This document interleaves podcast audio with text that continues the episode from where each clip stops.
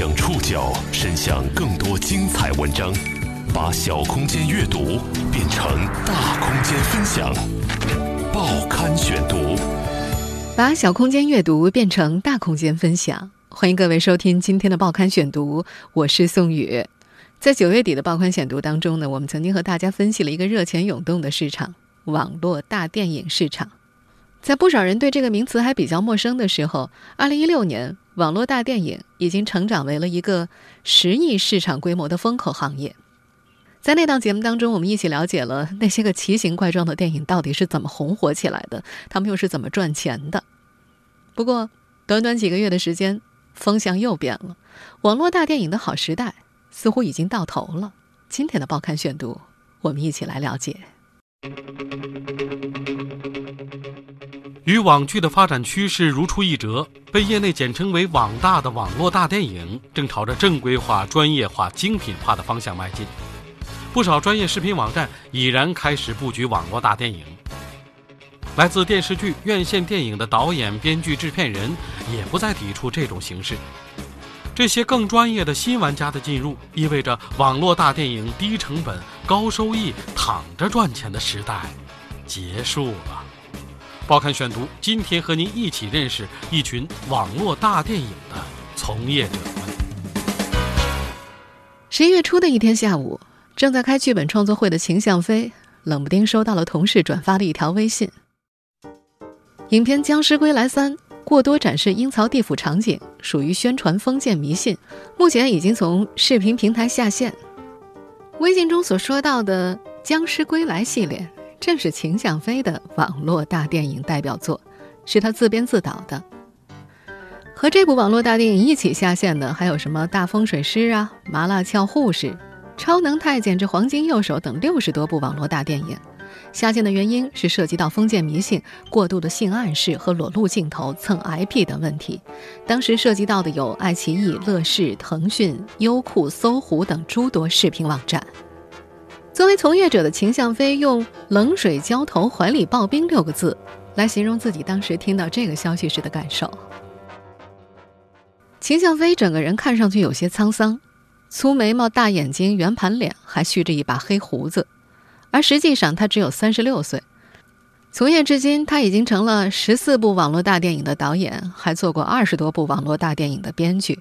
他也是北京三人和文化传媒公司的创始人。秦向飞在大学里学的是农业，2002年起兼职写相声小品，2006年辞去工作，转行主持一档脱口秀节目。有网友开玩笑说他长得像禽兽，就开始称呼他叫秦教授。渐渐的，在网络大电影的世界里，他的本名秦向飞反而被人逐渐遗忘了。2016年9月。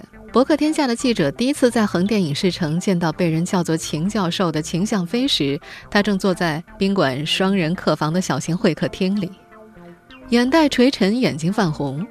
就在两天前，他的两部网络电影刚刚杀青了，那两部都以《僵尸归来》为名的电影，总共拍了二十二天。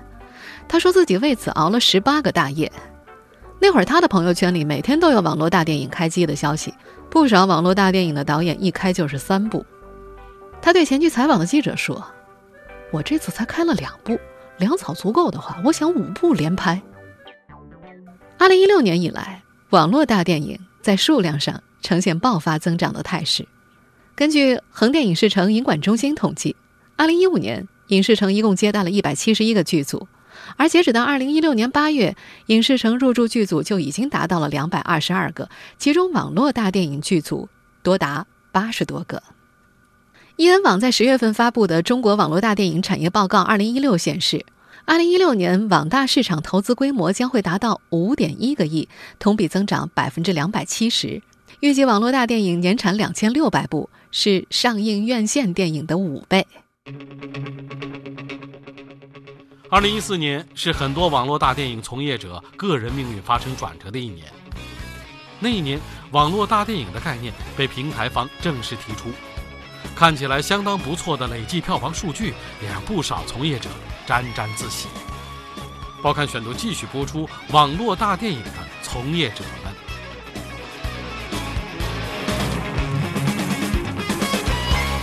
现在回想起2014年拍网络大电影的秦向飞说了这么一句话：“哎，那是虚火，业内人自嗨的年头。”他说那是他到北京以后最苦的日子。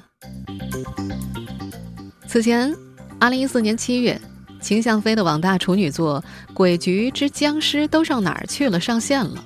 他记得那会儿的市场上对僵尸片的喜好程度很高，在他的那部网络大电影里，僵尸出场的时间不过两分钟。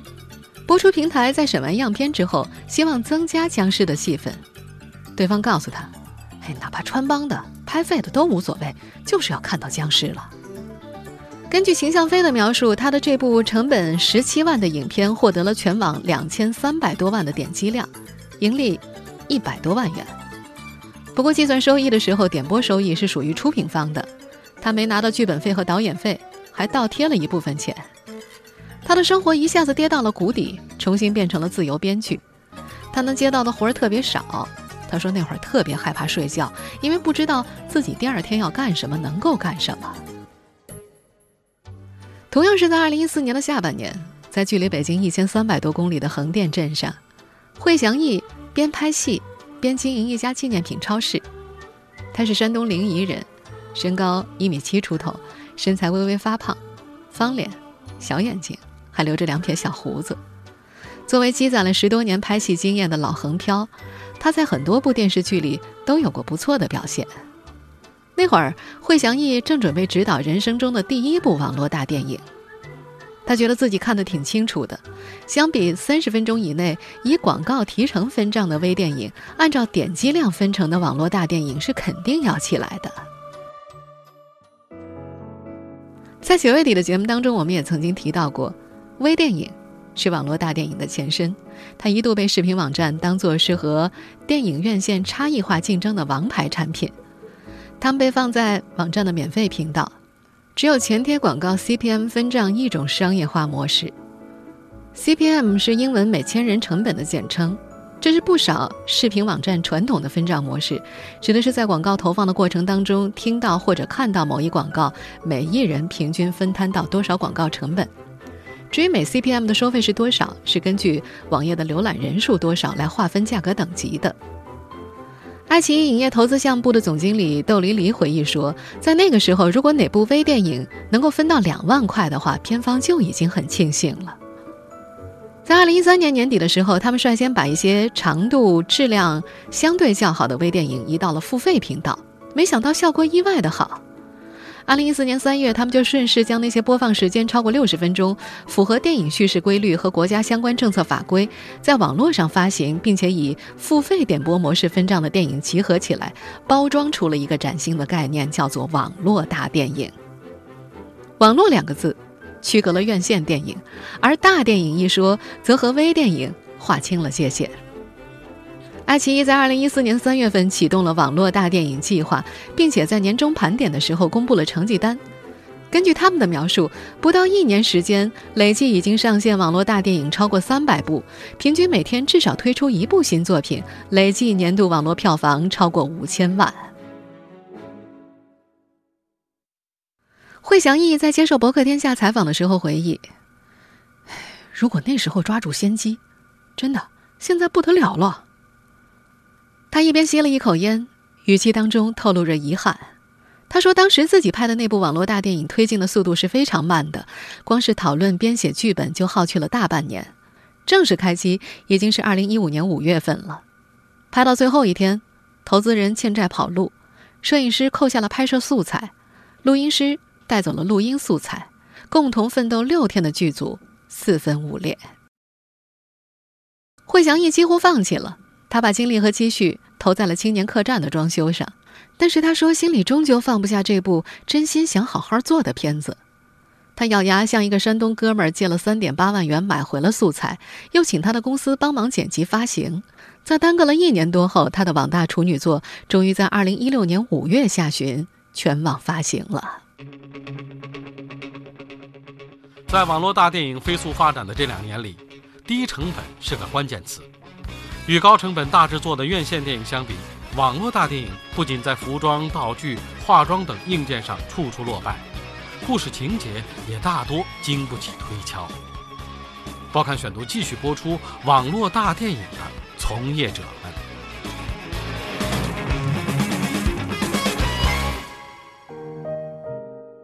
如今，惠祥一的青年客栈已经营业一年多了。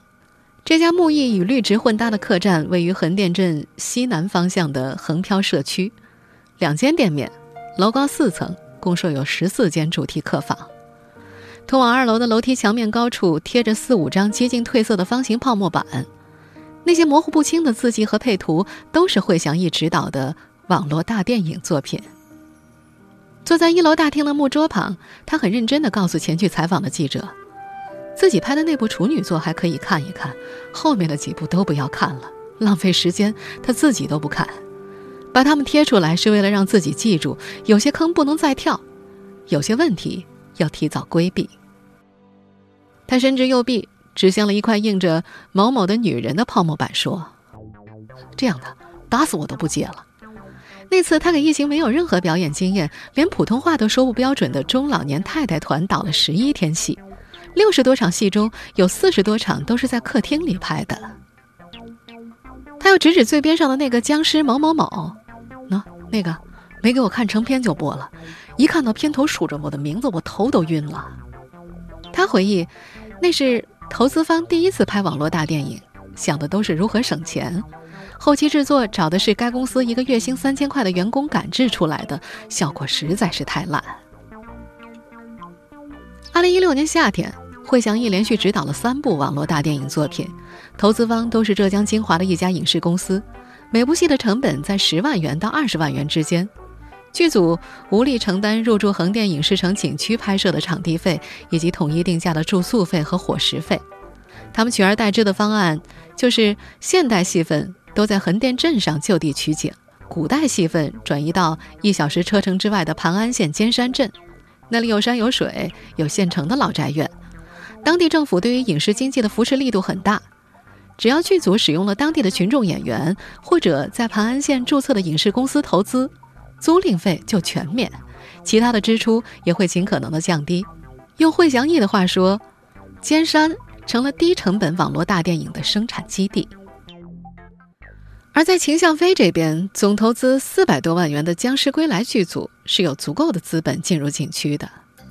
他说：“什么秦王宫啊、明清宫苑啊、广州街呀、二号小树林啊，他把古代的景都用了一遍。”依靠出品方陶梦的资源对接，他还首度和林国华的团队展开合作呢。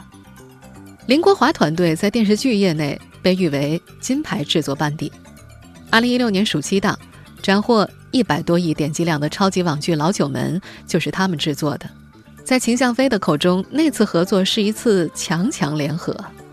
某种程度上，淘梦网在网络大电影的从业者心中是神一样的存在。如果他们的作品被这个网选中发行，某种程度上就是点击量和票房数额的双重保障。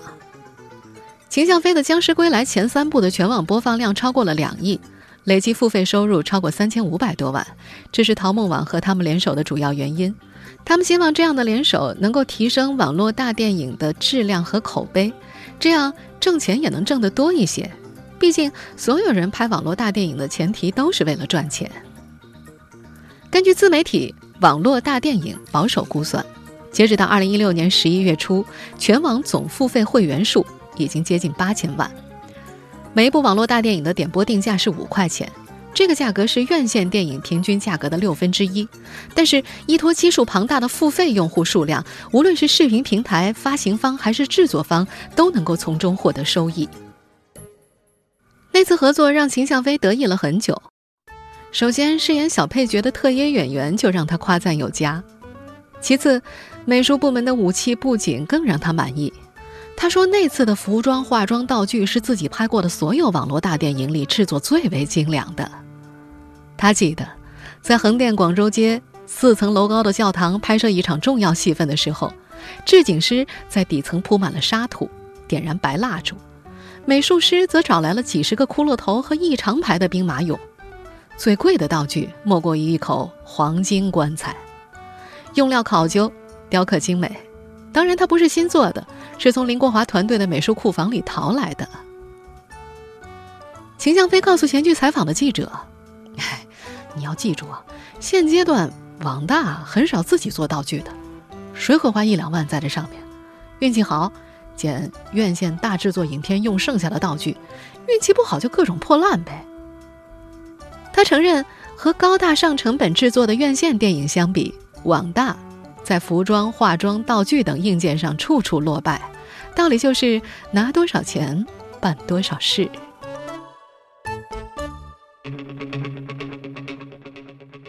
网络大电影的好时候是和《道士出山》一起到来的。在九月份的报刊选读中，我们就已经说过，这部网络电影因为搭上了陈凯歌的《道士下山》的顺风车，赚得盆满钵满。因为这部网大的示范效应，不少人投身这股新浪潮。报刊选读继续播出网络大电影的从业者们。二零一四年十一月底，外形条件不错、有几部微电影拍摄经验的二十二岁浙江小伙子孔其力来到了横店。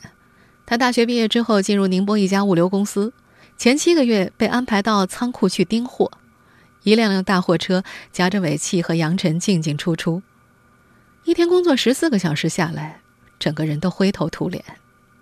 这份月薪两千块的工作枯燥乏味，也缺少上升的空间。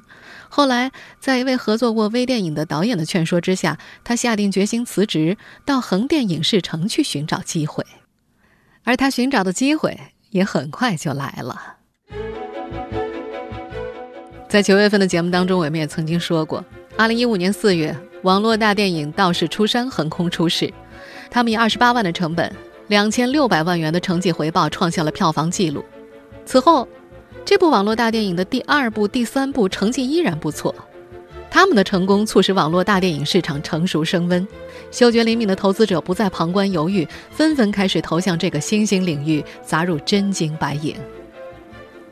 说起这部网络大电影市场里的标杆，秦向飞至今还有些懊恼。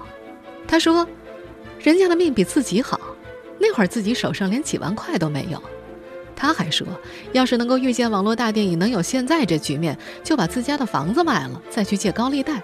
要是硬凑，都要凑出三十万把它给拍了。”只不过在那个时候，不管是市场网站，包括他自己，都对网络大电影没什么信心。《道士出山》播出两个月之后，秦向飞才凑齐了《僵尸归来一》二十二万元的投资成本。这部电影只拍了六天五夜。场地、道具、服装都是租现成的，住宿、吃饭、车辆找最便宜的。不过说起他的第一部作品，秦向飞最得意的是那些僵尸的服装。他说：“我们用的是电视剧《雍正王朝》剧组剩下来的清朝官服，不像后来那些同题材的网大，他们的衣服淘宝上买的七十块钱一件。”二零一五年九月，他的这部网络大电影全网播出了。根据他的描述，市场反应特别好，爱奇艺点播次数近六千万，腾讯视频点击量超过一千六百万。一鼓作气，他又写了二和三的剧本，不断有投资人联系他商量合作，最终敲定的投资数额比第一部翻了三倍。作为演员的浙江小伙孔其力也赶上了这波浪潮。初到横店的时候，他只是人肉背景，无名小角色。经人介绍。他先做了一个抗战剧的跟组演员，早上五六点钟上山，今天演八路军被枪打死，明天演国民党的士兵被木桩戳死。那会儿他觉得挺幸运的了，能够说上五句台词，还拿了四次五到十块钱不等的红包。剧组有规矩，要给演死人的演员发红包冲冲喜。很快。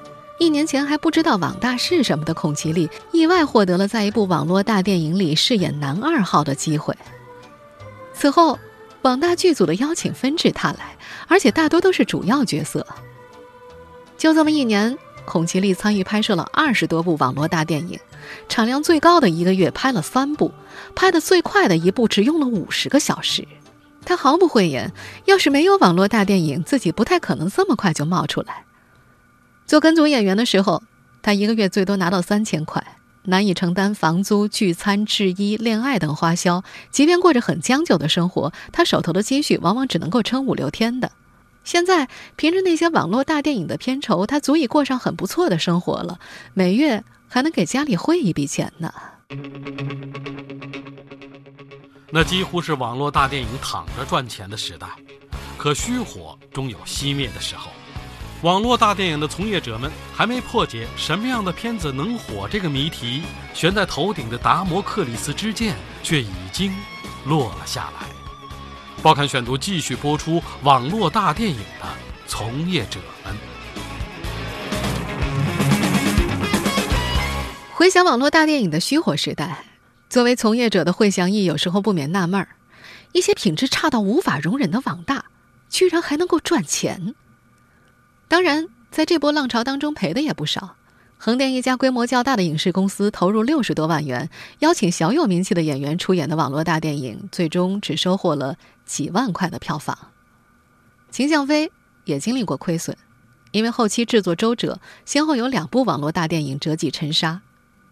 直到现在，什么样的片子能够火？这依然是众多的从业者试图破解却始终无法清晰回答的一道难题。不过，他们都清楚，要打造一部像《道士出山》那样的爆款是需要运气的。但是，自从2016年网络大电影市场进入红利疲软期以来，这样的运气就再也没有降临过。更加严峻的现实来自内容监管。这把悬在头顶的达摩克利斯之剑终于落了下来。十一月初，国家新闻出版广电总局第一次针对网络大电影进行了全面整治，凡是涉嫌封建迷信、过度性暗示和裸露镜头、非正常特殊关系及特殊职业、蹭 IP 等问题的影片，一律以违反广电相关政策为由下架。让秦向飞很得意的僵尸系列就在整治的范围之内。他折腾了大半年的《僵尸归来四五》也面临延期。按照进度，计划于十二月上线的四可能会延迟到二零一七年春节之后。这段时间，他一边担心僵尸题材触及监管线，一边以爱奇艺仍然不断上线僵尸类网络大电影来宽慰自己。经过两年的野蛮生长，行业的游戏规则逐渐形成，至少这些规则体现在投资力度上。另一位网络大电影的从业者惠祥义发现，眼下能够用有良性来形容的网络大电影，都是一两百万元的制作成本。银网二零一六年中国网络大电影行业研究报告显示，二零一六年下半年制作成本五十万元以下的网络大电影占比仅为百分之五，五十万到八十万元之间的占百分之五十五，一百五十万元以上的约占百分之十，甚至涌现了极少数千万级别的大制作。和网剧的发展趋势如出一辙，网络大电影正朝着正规化、专业化、精品化的方向迈进。不少视频网站已然开始布局网络大电影的自制环节。来自电视剧、院线电影的导演、编剧、制片人也不再抵触网络大电影了。这些新的玩家开始寻求和视频网站的深度联合。他们的进入就意味着网络大电影市场低成本、高收益、躺着赚钱的时代。结束了。作为业内人士的秦向飞预计，二零一七年网络大电影会步入平稳期，很多团队会死，网大的导演队伍会出现三级分化，一部分被淘汰，一部分专注拍网大，还有一部分会晋升为院线导演。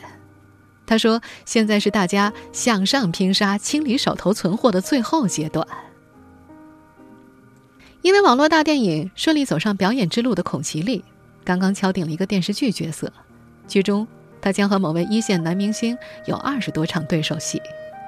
对于这群热爱表演、有强烈事业心的年轻人来说，网络大电影是一块细分领域与地理意义上的双重跳板，既通往电视剧、电影，也直指影视行业的资源中心——北京。他们深知驻扎北京竞争就更加激烈了，获得重要角色的几率也更高一些。如果不出意外的话，惠祥义则会一直待在横店，以经营他的客栈为主业，演戏和指导影片会作为副业。最近，他的朋友圈里又更新了几部网络大电影杀青的消息，有些是他参股的，还有一些是他出演的，但是他说绝不再轻易当导演了。如今的惠祥义信奉这样的价值观，以后就算是为了钱拍片子也不能够凑合，还是要尽量做自己喜欢的东西。倘若遇上喜欢的题材剧本，他愿意想尽一切办法将其打磨出来。就像自己认认真真做第一部网络大电影时那样。听众朋友，以上您收听的是《报刊选读》，网络大电影的从业者们。我是宋宇，感谢各位的收听。今天节目内容摘自《博客天下》，收听节目复播，您可以关注《报刊选读》的公众微信号，我们的微信号码是《报刊选读》拼音全拼，或者登录在南京 APP、喜马拉雅 FM、网易云音乐。我们下次节目时间再见。